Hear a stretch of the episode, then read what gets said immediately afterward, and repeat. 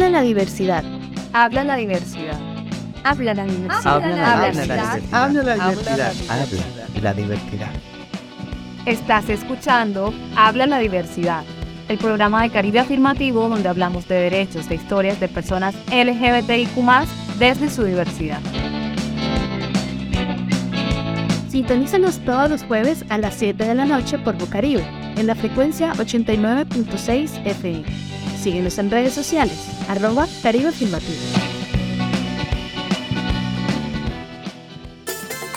Hola, buenas noches a todos, todas y todes. Estamos aquí nuevamente en su programa Habla la Diversidad, un programa de Bocaribe que transmitimos por acá por un programa de, Caribe Afirmativo que transmitimos por acá por Bocaribe Radio y donde conversamos sobre experiencias de vidas de personas LGBTIQ en la ciudad y en el país, donde hablamos de derecho y de diferentes temas. Eh, hoy conversaremos sobre el placer y mujeres lesbianas, bisexuales y trans. Y tenemos una invitada súper chévere, súper genial con la, que, con la que vamos a conversar eh, bastante sobre este tema. Pero bueno, antes saludo a Sofi, que aquí está con nosotras.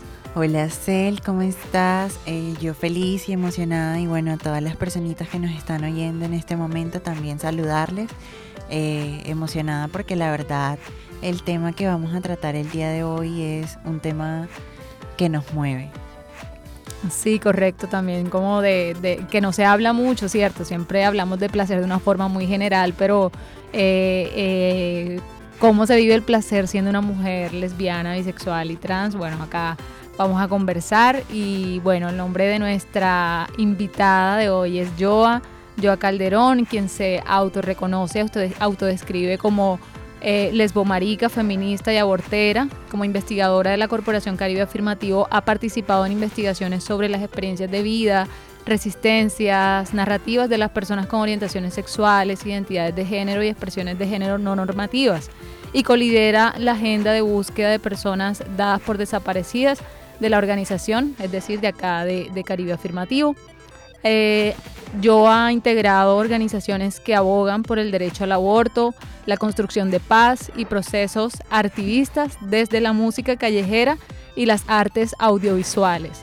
Eh, es una persona excelente, además de todo es como una, una compañera con la que es muy agradable conversar y que también nos hace reír bastante y aprendemos mucho de ella. Y bueno, Joa, bienvenida. Bienvenida.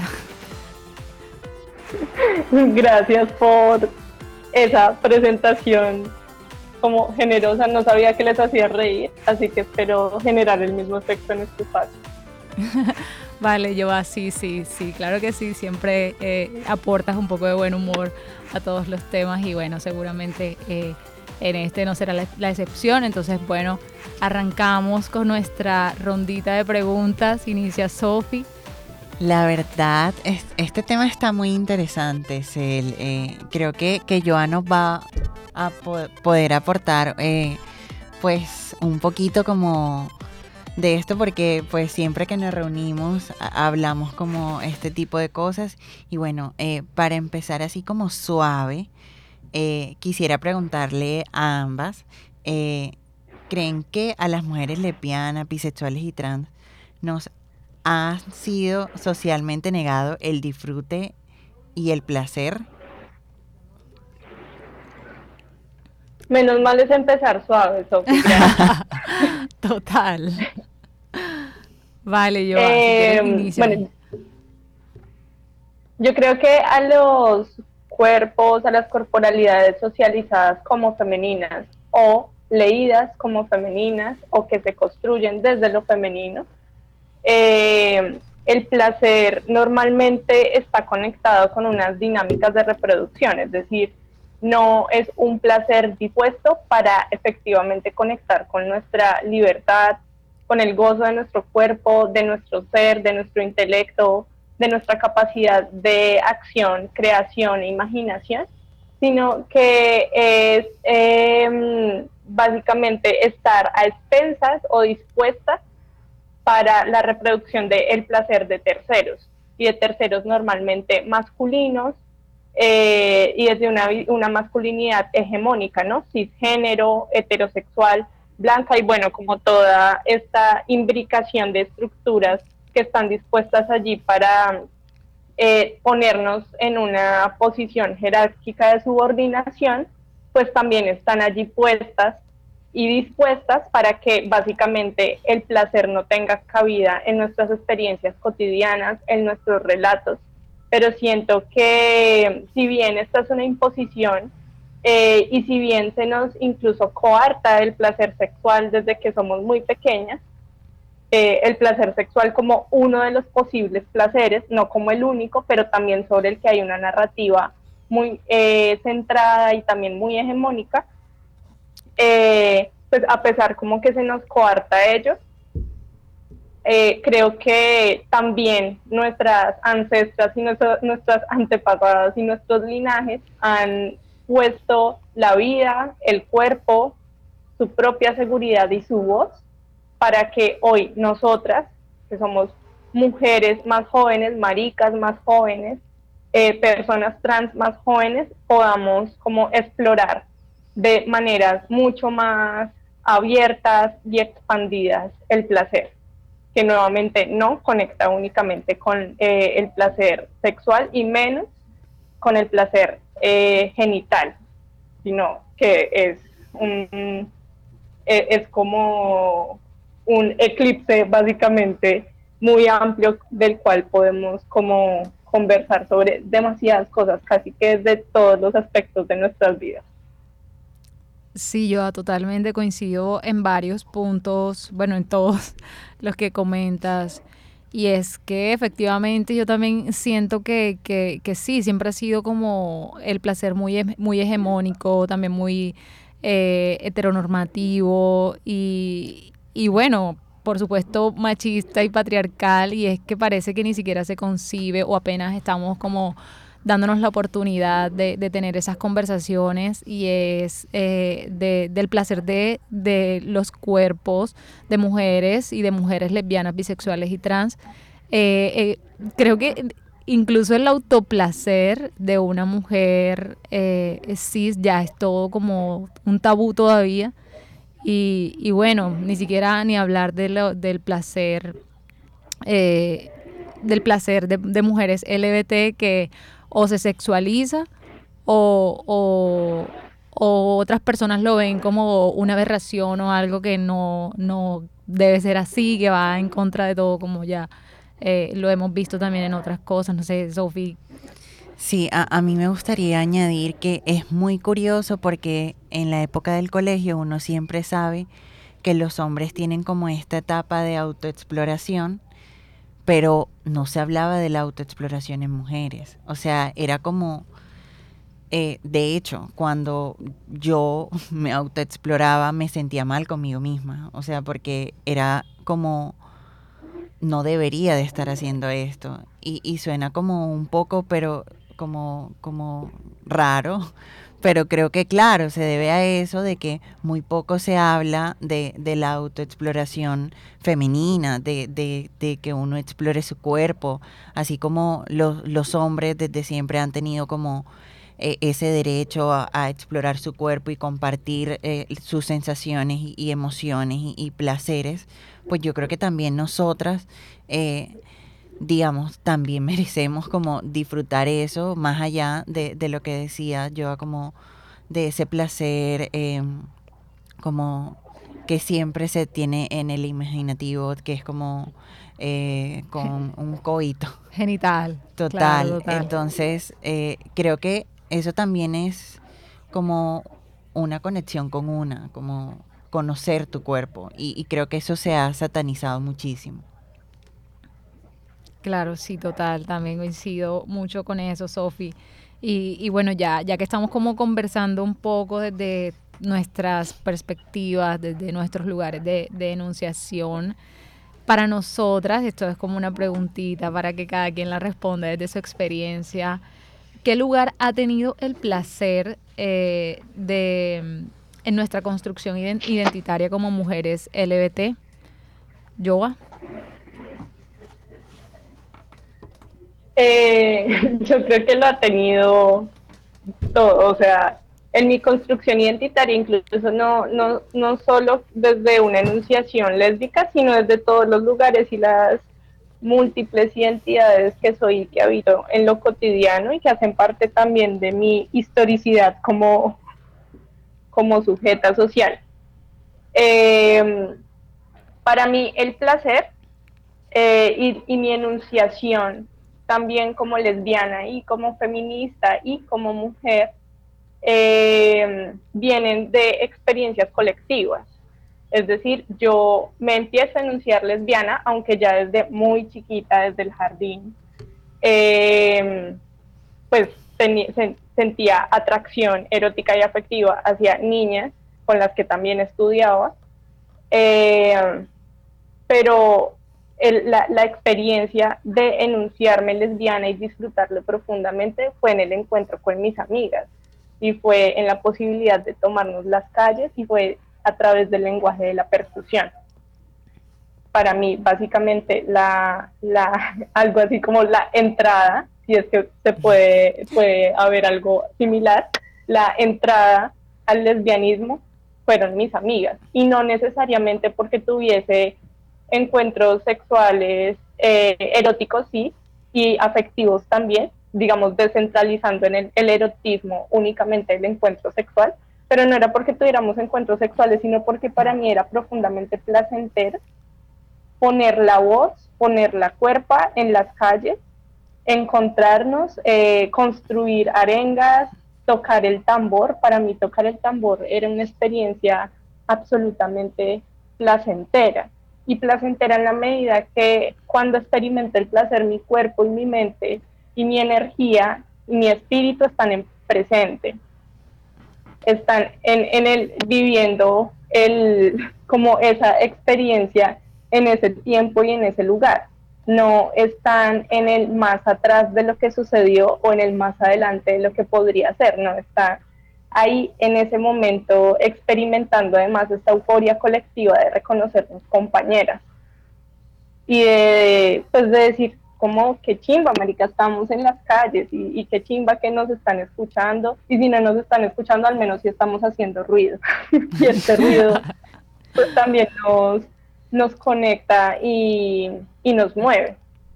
Entonces, para mí el placer está también un poco ahí conectado con esta posibilidad de experimentar la rebeldía, porque yo sí debo decir que en algunos aspectos de mi vida y en algunas formas de lo que soy, eh, llegó a ser como un poco medida, como eh, un poco, eh, no sé, como coartada, pero hay algunas experiencias nuevamente de manera especial en lo colectivo que me permiten como explorar otras formas de poner mi cuerpo en lo público, pero también de, de ser y de vivirme conmigo misma en lo privado, con mis amigas, con mi familia, con mis parejas, en el trabajo.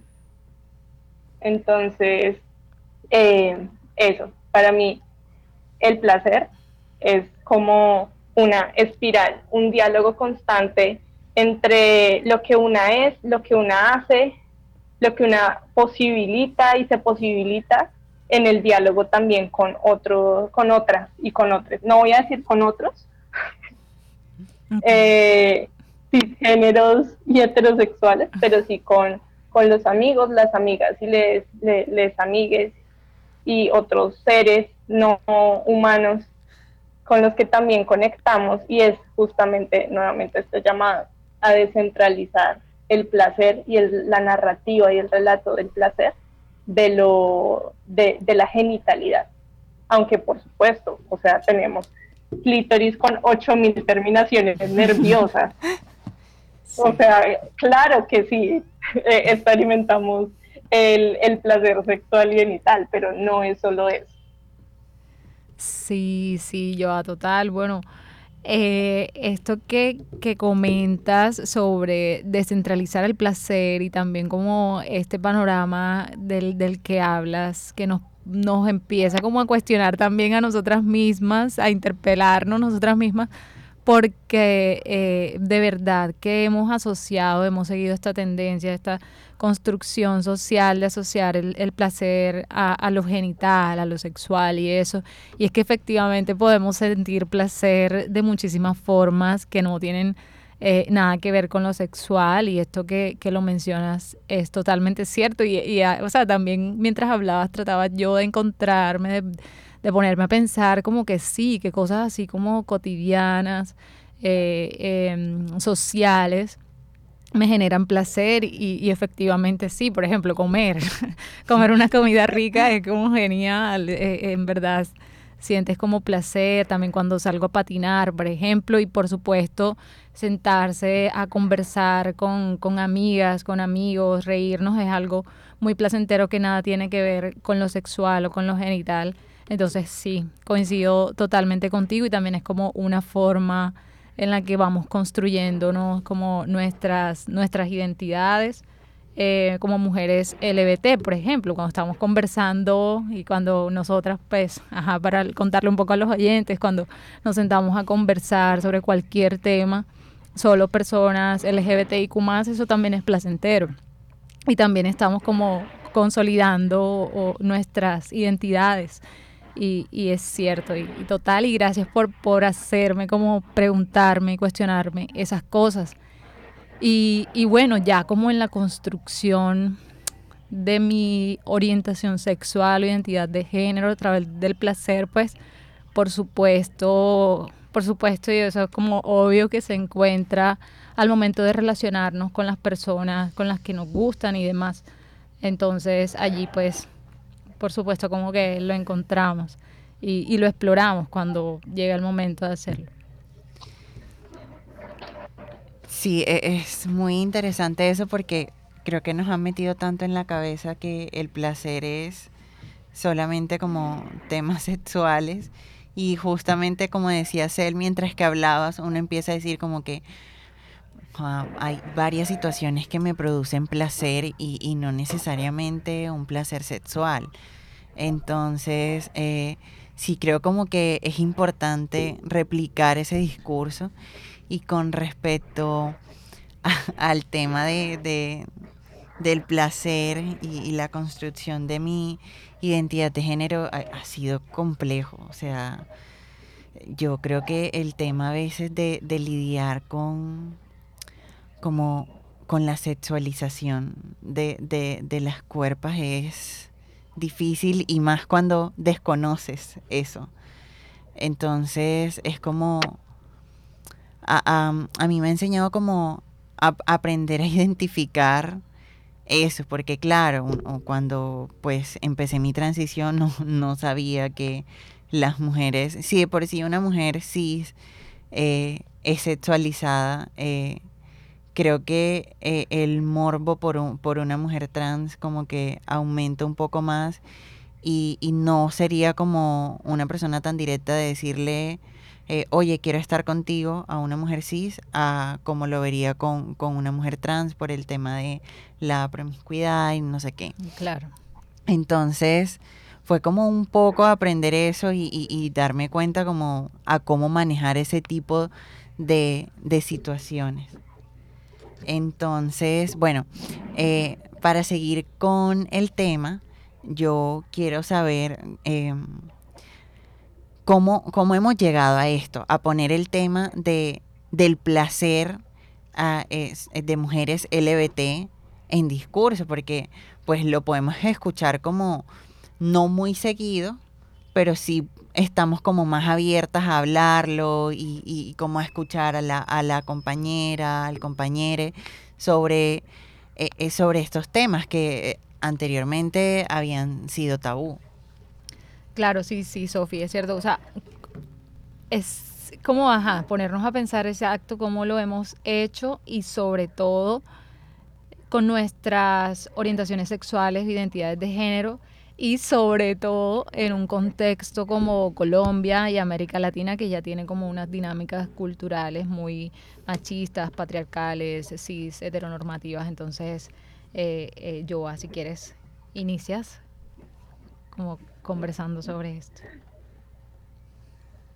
Bueno, yo tengo, como se pueden dar cuenta, un amor profundo por las relaciones de amistad. Eh, entonces, para mí, eh, esa ha sido una gran trinchera, la posibilidad de construir el amor entre disidencias, entre areperas, entre mujeres trans, hombres trans, marimachas, maricas, camioneras, ha sido súper importante para poder hablar de manera mucho más libre sobre las disidencias y sobre nuestras formas incluso también de construir afectos. Para mí, el amor entre mujeres y entre disidencias es la posibilidad de amplificar la voz y de sentir que tenemos entornos un poco más seguros. Y creo que eso también es fundamental ponerlo en perspectiva. Y es que cada una habita entornos y territorios completamente diferentes y algunas de esas diferencias están marcadas incluso por prácticas de control moral territorial que hace que podamos poner o no nuestra voz o que la pongamos de manera diferente también incluso a riesgo de que nos quiten la vida, que no es específicamente mi caso, pero, pero si mis amigas han tenido que poner el, el cuerpo y han tenido que poner su seguridad y han tenido que poner su vida para poder hablar de esto. Yo finalmente soy una mujer bogotana eh, joven que de una u otra forma ha tenido la posibilidad de abrirme espacio con los codos, porque yo creo que para ninguna es completamente eh, abierto el camino y la idea es que justamente para eso trabajamos, para que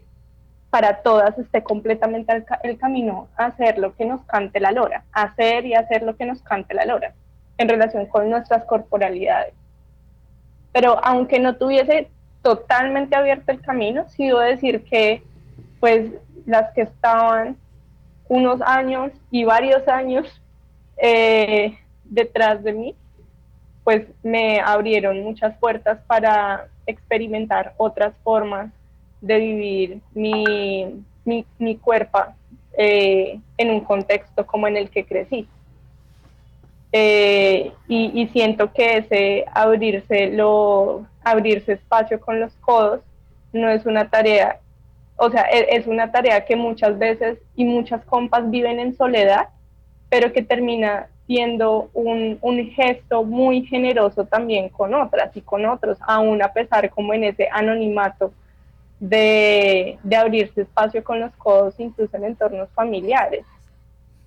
Eh, por ejemplo, este tema de ser la primera persona visible de la familia ya es un ejercicio de, abrir otros espacios para posicionarnos, para poder hablarlo. Creo que igual hay unas eh, resistencias a, a poder, no sé, como a palabrar y a escuchar como otras cosas que tenemos por decir, por ejemplo, justamente cómo experimentamos el placer sexual, también porque nuestras cuerpos eh, nuevamente socializadas como femeninas o asignadas como femeninas, construidas y decididas como femeninas también, eh, pues tienen ahí también como unos sesgos y son sesgos con los que también peleamos cotidianamente porque la cuerpa es una, o sea, la cuerpa tiene muchas formas de expresarse y si la cuerpa no se expresa a través de la voz o los gestos, el tacto, el movimiento, eh, la imagen, los pictogramas, cualquier forma de expresión, la cuerpa sí lo termina exteriorizando de alguna forma. Y por eso considero que también es importante que podamos empezar a hablar de las cuerpas disidentes que se enferman y los cuerpos disidentes que se enferman. Y no necesariamente por violencias físicas directas, sino por otros tipos de violencia que también se terminan anquilosando de alguna manera en nuestras, en nuestras dimensiones, en, en nuestras anchas y estrechas dimensiones corporales.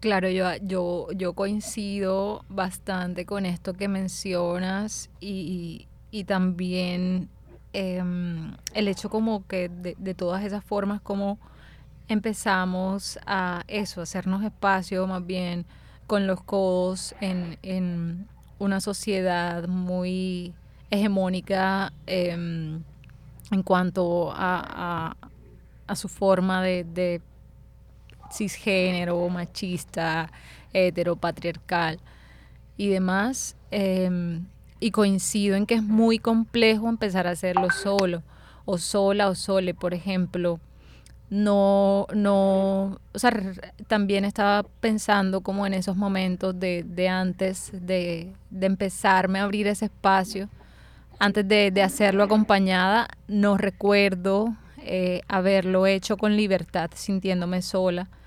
Entonces, desde mi, mi experiencia un poco también fue como yo cuando llegué a Caribe, para las personas que, que ajá, pues no me conocen, yo llegué a Caribe afirmativo hace un poco más de un año.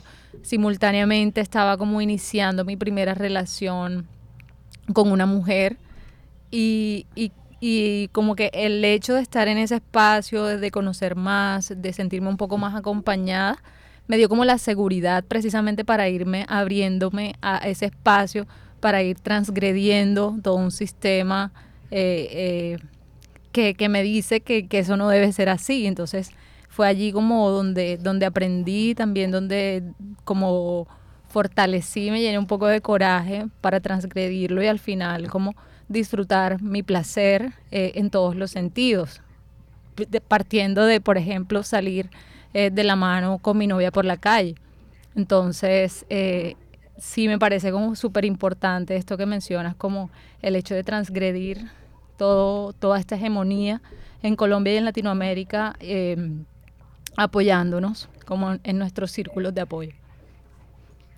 Sí, total, coincido un poco como con la experiencia de Cel porque yo venía de un entorno súper heteronormado. Eh, eh, aquí les confieso que eh, empecé a conocer a, más personas LGBT en Caribe porque eh, pues eh, en mi entorno era como complejo uno encontrar una mujer trans. Yo vine a hablar con una mujer trans en 2022, o sea, hace poquito.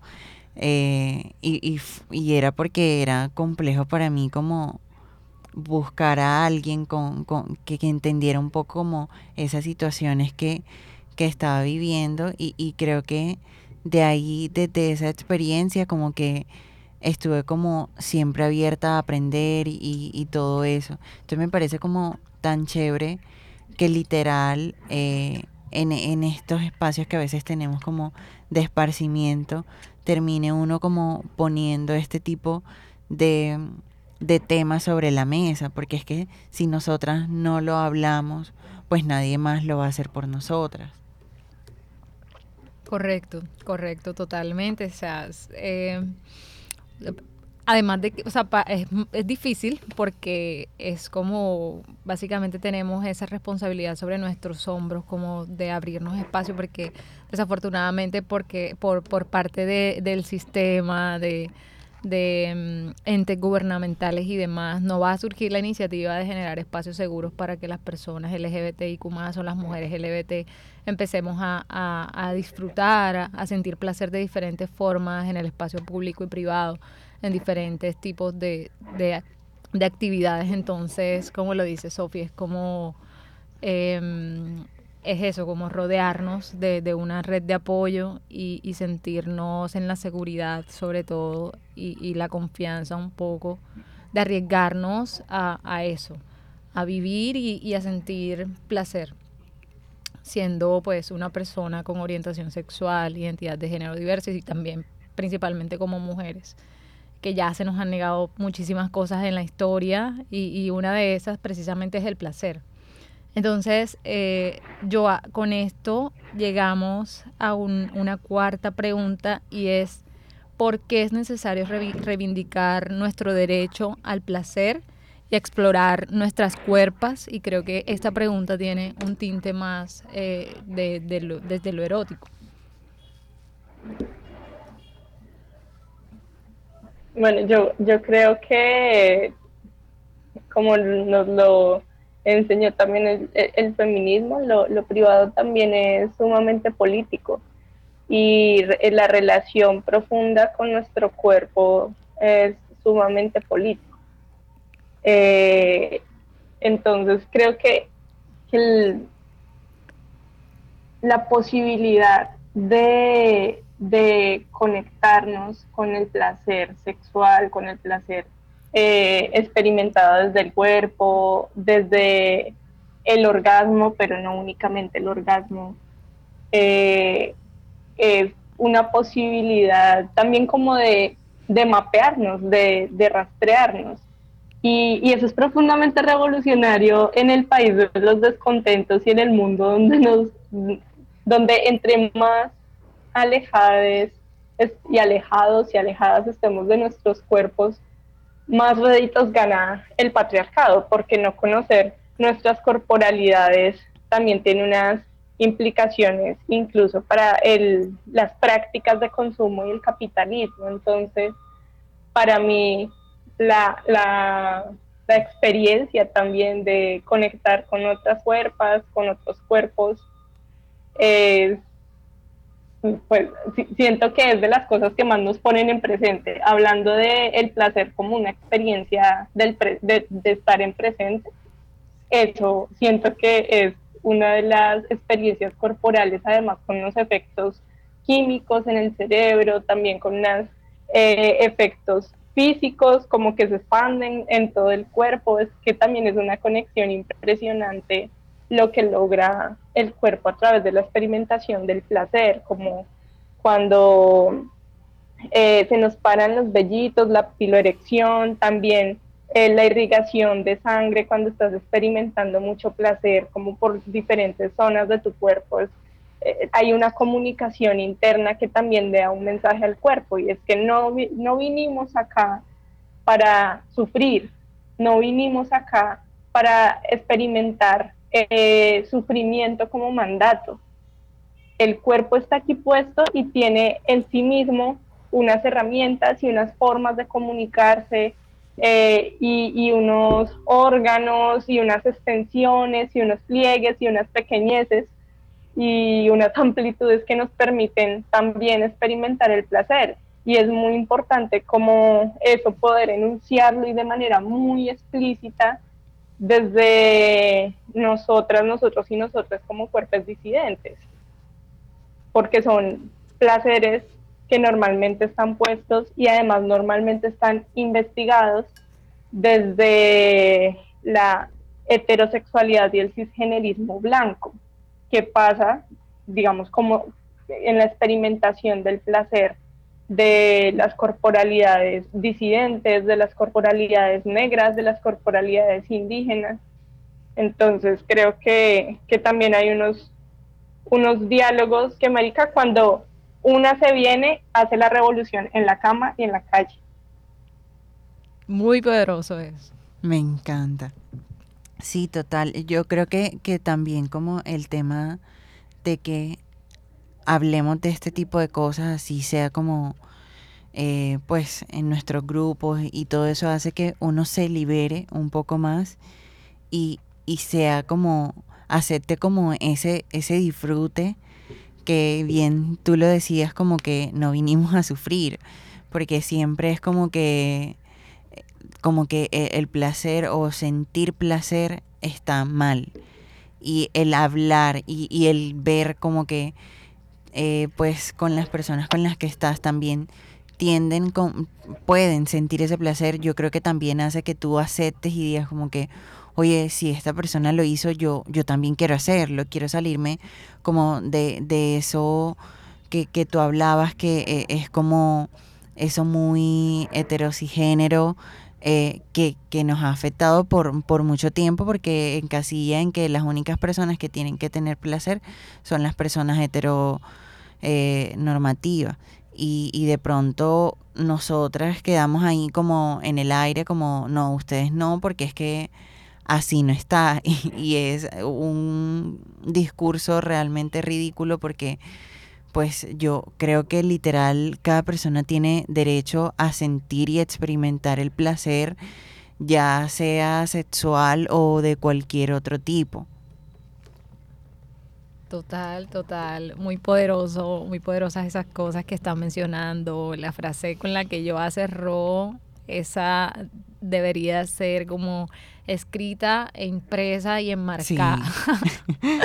Cuando una se viene, crea toda una revolución en la cama, en la calle, es que totalmente, o sea, totalmente, yo, yo considero que es necesario reivindicar ese derecho nuestro, el placer, a explorar nuestras cuerpas, porque ya, o sea, ya basta, ha pasado toda una historia en la que se ha mirado el placer desde, bien sea sexual o otras formas de placer, desde esta lupa, efectivamente, eh, cisgénero, heteronormativa y, y machista, porque nada, como tú lo dices, yo se ha analizado como el placer y sus efectos, el placer sexual, sus efectos y demás, desde cómo lo vive, más bien eh, eh, lo masculino, eh, cómo lo vive, sí, como el, hombre o, algo así. Entonces, apenas es que estamos conversando sobre el placer de las mujeres. Y, y, es como todavía un, un debate y una conversación que está pendiente siempre y es el placer de las mujeres LBT, porque ese placer creo que además de que esté como un poco cooptado eh, por el hecho de ser mujeres, también eh, es un placer que tiene como un estigma y un prejuicio también. Como que si dos mujeres están eh, sintiendo placer sexual juntas y demás, ya es algo que está mal y, y, es algo que incomoda pues para ciertos grupos religiosos y demás, pero para los hombres hetero eh, los hombres heteros y heterosexuales, eso es como morbo y demás también como lo estaba mencionando Sofía. Entonces, por eso considero como que es tan importante reivindicar nuestro derecho al placer y que sea un placer así, sin, sin, sin estereotipos, sin estigmas, sin prejuicios, un placer libre. Bueno, y ya para finalizar, eh, la pregunta es la siguiente, como para todas cómo empezar a construir narrativas, activismo y procesos de defensa de los derechos humanos desde el placer, el disfrute y la felicidad en vez de hacerlo desde la tristeza o el dolor, lugares que han sido más comunes en, nuestro, en nuestros ejercicios de denuncia. Joan, no sé si quieres empezar. Eh, bueno, yo creo que hay muchas apuestas en este momento que se están preguntando por ello cómo podemos hacer activismos y creo especialmente que lo están haciendo las compañeras y les compañeros, eh, las compañeras feministas y los las y les compañeros transfeministas eh, de cómo hacemos que básicamente los activismos no nos cuesten la vida. Y creo que experimentar eh, el placer en la defensa de los derechos pasa por prácticas y políticas de cuidado que, logren reconocer a las personas como, como parte del centro, del centro del interés, porque a veces eh, los, los objetivos políticos se nos quedan como muy grandes y como la única bandera y qué pasa con la bandera de los seres sintientes que están detrás de todas estas apuestas. Entonces, para mí el placer pasa por prácticas y políticas de cuidado, pero incluso también por la sanación, sea, que el activismo nos permita y nos pueda llevar a lugares que, resulten sanadores incluso para personas que han vivido experiencias de, de, dolor o incluso para, pues para todo el mundo. En realidad todas hemos vivido de, alguna manera experiencias de, de, dolor y creo que, que el ejercicio de poner la voz, el altavoz en altavoz como nuestras, nuestras apuestas, que es un poco la representación del activismo, pero no solo la voz, sino nuestros cuerpos, nuestro arte, nuestra mirada, eh, pueda abrir diálogos mucho más sanadores, mucho más cuidadosos, eh, como que un poco también podamos lidiar de maneras más cercanas y poniendo la, la salud mental también como un interés central de los movimientos sociales y de las organizaciones sociales. Porque el activismo de una u otra forma dialoga y en nuestro país, lo diré de manera específica, dialoga con formas de violencia cotidianas aterradoras. ¿Cómo hacemos para, para también lograr poner en, en, en perspectiva de cuidado y de, de sanación esas experiencias aterradoras que de una u otra forma se terminan anquilosando en eh, la mente, en el cuerpo, en el corazón, o en todo caso terminan de alguna manera impactando en la forma en la que nos relacionamos, en la forma en la que pensamos incluso sobre un tema, sobre un asunto, o sea, de alguna manera el, el, activismo está pensado en contextos además de represión eh, para que duela, para que cuece, porque justamente están allí como todas estas estructuras eh, impidiendo como que avancemos. Y hemos ganado muchos derechos, pero, pero también estamos viviendo como en, en gobiernos de ultraderecha que están eh, retrocediendo en esos derechos que hemos ganado. Entonces también hay una situación de miedo, de angustia que está ahí permanente y cómo lidiamos cotidianamente con la angustia y con el miedo, cómo generamos también eh, herramientas, alternativas, garantías para que el activismo no cueste la vida, no cueste la salud mental y que también podamos tener en, entornos mucho más apapachadores, que nos cuiden mucho más, en los que podamos un poco también desconectar de el, el cuidado como pues como mandato, como único mm, como, como único horizonte, porque también hay un principio de realidad y es que eh, especialmente las mujeres, tanto trans como cisgénero, y los hombres trans son las personas que asumen las mayores cargas de cuidado de sus casas, de sus familias, de sus amigos, de sus amigas, de sus entornos, de sus familias sociales. Entonces, creo que es necesario también como poder pensar y practicar eh, estas otras estos otros estas otras formas horizontes posibles del activismo.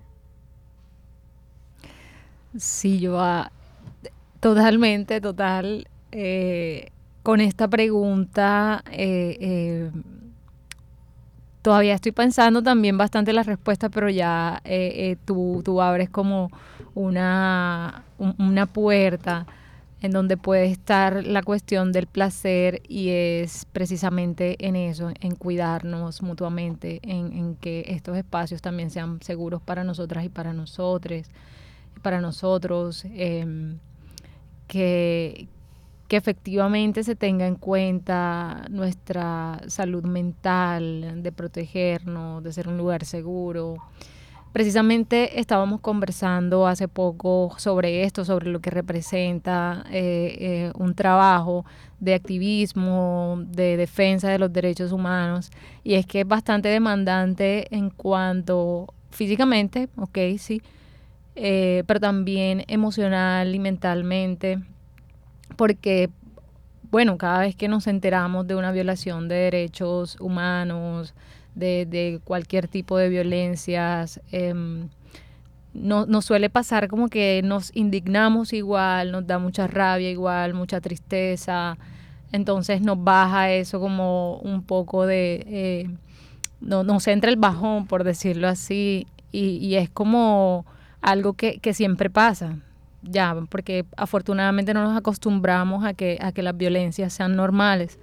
Entonces, y, y por supuesto nos indignamos con, con, cada una que ocurre. Entonces es como una, una labor con mucha carga emocional y mental que requiere efectivamente eh, em, que también se complemente con el placer. Y, y sí, por supuesto, yo también coincido que lo podemos encontrar en nuestra red de apoyo que, que construimos en el ejercicio de nuestro trabajo y, y también como en las políticas de cuidado de nuestra salud mental y también, como siempre lo digo, de, la autocompasión, como de sabernos escuchar y de saber em, decir cuando no, no estamos disponibles emocionalmente para algo y, para algo y, y, pues ponernos como de, de, prioridad a veces. Eh, ejemplos con lo básico, con nuestra alimentación, con llorar si tenemos que llorar y demás. Entonces, sí, coincido mucho con esto del cuidado, que lo podemos encontrar en el ejercicio del trabajo. Yo creo que Joa eh, nos ha, puesto como a reflexionar sobre muchas cositas que, quizás teníamos ahí y que es bueno como replanteársela, como el descentralizar eso de que el placer solo está en lo sexual, eh, en abrirnos y, ver que realmente el placer puede llegar a ser muy amplio. Y creo que eso es algo súper lindo, algo que, que literal me llevo hoy y, con lo que me siento como que feliz porque eh, digamos que eso, eso hace que, que pues sepamos como más sobre nuestros derechos y respetemos más nuestros cuerpos y no permitamos como no permitir, perdón, que otras personas vengan como a querernos hacer daño a través de nuestros cuerpos. Sí, ahora que, que, Sofía hablaba también, pues se me vino algo a la cabeza y es esto de, del placer eh, en el ejercicio de nuestro activismo y de nuestra defensa de derechos, que también lo encontramos, por ejemplo, bailando en la calle, como a veces lo hacemos en Caribe, yendo a un karaoke y cantando. Eh, es como mm, no dejamos de, de, de vivir y denunciarnos desde nuestras eh, orientaciones sexuales, identidades de género diversas. Y, y pues tenemos como esos espacios de, en los que también encontramos placer y que también son, son eh, de incidencia, sobre todo cuando se dan en el espacio público, por ejemplo, en la Marcha del Orgullo en la ciudad, que fue tan grande, que fue tan festiva, tan alegre, donde bailamos mucho, que algunas personas también lo cuestionan y dicen como que, ay, pues, ajá, no es como el, el objetivo de la marcha y eso. Y bueno, también nos gustaría encontrar arengas y demás en la marcha, pero también pues la forma de, de movernos, de bailar, de cantar, eh, eh, es necesario y por supuesto que genera placer. Totalmente. Yo quisiera, bueno, ya nos decía Sofi que esta era la pregunta como de cierre, pero quisiera hacer aquí una invocación de una de esas mayores admirables justamente en torno al placer, porque claro, hemos hablado del placer desde muchos lugares, yo he sido como muy enfática de reconocer el placer desde la posibilidad de disfrutarnos, de conectarnos de muchas maneras, pero pues también, Marica, es rico, es rico el contacto, es rico la piel, es rico como sentirse desde otros lugares y por ello quisiera traer e invocar como en el cierre de nuestra conversación a Yolanda Arroyo Pizarro, que es una novelista, cuentista puertorriqueña, denuncia como lesboterrorista, y quisiera leer un poema erótico de ella que se llama Tamarindo. Sí, súper genial. Me encanta. Adelante, adelante, yo somos, somos todas oídos. Y esperamos que les guste a las personas que nos están acompañando hasta acá. Entonces, advertencia es un poema erótico bastante rico para que también se prepare. Ok. Tamarindo. Cuando se toma un tamarindo con la punta de los dedos, se parte, se abre, se remueve la cáscara y se coloca en la entrepierna y se lame, se empuja con la lengua, se saborea y se retira la pulpa de la pepita a mordisquitos, pedazo a pedacito, y se presiona contra las paredes de piel abultadas, levantadas, inflamadas y rosas, un poco embarradas. Se promete con los ojos cerrados acariciarte el alma, venir a redimir lo ya vivido, llegar a sanarte, a colocarte curitas, decirte pegadita los labios mordidos que eres mi todo y prometer las mejores noches, los mejores días, y te juegan con los rollitos de cabello a medio crecer, y te muerden la espalda, y te marcan de jiquis los pechos, y te estapan un cardenal en el cuello porque su mano se ha cerrado sobre la nuca. Y te susurran el nombre, ese nombre mientras te bailan las caderas y te danza la pelvis o se te derraman los jugos por todas las endijas y se acaba la masa, escasea la, la médula frutosa, te juran clavarte así, clavarte así, así siempre y te taladran el labio inferior mientras uno, dos, tres dedos abren tus cuencas, todas ellas, y se entremezclan todos los sabores, agrios, más agrios, dulces, empalagosos, y esta mujer se estira y se ladea, juega en vestirte y se viene. Entonces, solo entonces se ha probado verdaderamente el tamarindo. Yolanda Arroyo. Wow. Estuvo súper bueno. Dios, muy bueno, muy bueno. Y que cierre tan espectacular, tan apropiado al tema.